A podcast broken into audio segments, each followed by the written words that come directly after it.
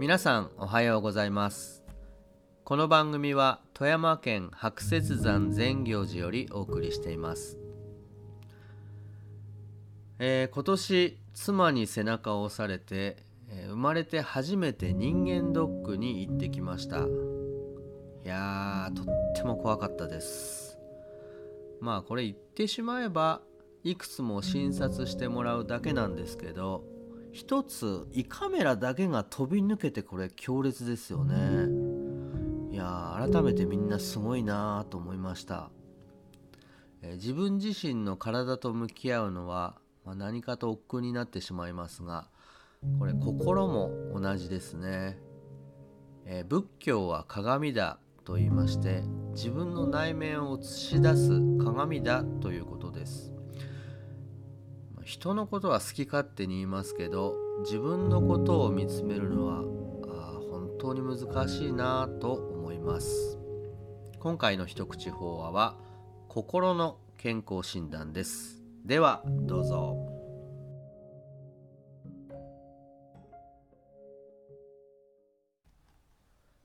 自分の欲深さには気づかない。人は多く自覚症状のない心の病気にかかっているのだそうです。私がこんなこと言ったら偉そうにお前も人じゃないかと言われるので断っておきますがこれはお悟りを開かれたお釈迦様の言葉なんです。ちょっと気になりますね心の病気。いろいろあると思うんですけど自覚症状がないとおっしゃるんだから私たちが気づいて改めることもできないし治すことも不可能であります。と言って放っておいたら病状はますます悪化してついには手のつけようのないことになるかもしれない。そこでとりあえずその病気とはどんなものなのかということを医者の王様イオウとも言われるお釈迦様にお聞きして心の健康診断をしていただこうと思うわけでありますが。あそうそう。その前に体の病気は大丈夫ですか？こちらはどんな時でもお医者様に見てもらってくださいね。よく体の病気の方もお医者様に見せないでわけのわからない人に見てもらってちちんぷいなんてやってる人あるけどありゃあおかしいよ。いや気持ちはわかりますけどちちんぷいで体の病気が治るんならお医者様はいらないわけだしそのちちんぷいの人だって病気で倒れることあるわけだから気休めならまだしも目の色変えて飛びつくものじゃないと思うんです。その点お釈迦様という方は今で言うならとても科学的な方でありまして病気になったら医者に行けとおっしゃって。ご自分でも風邪をひいたりなさった時は神通力や念力で治すなんてことしてません。ちゃんとお経にも出てますけど素直に医者を頼むとおっしゃってます。さてさて心の診断その1であります。自覚症状のない心の病気の第1は一体何かといえばお経には「欲頓これなり」と説いてあります。欲頓欲とむさぼり。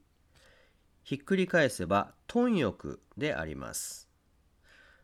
こいつに私たちは心の隅々まで侵されていて手のつけようがない。そしてさらに困ったことには本人がそれに気づいていないとおっしゃっているんです。いかがでしょうか？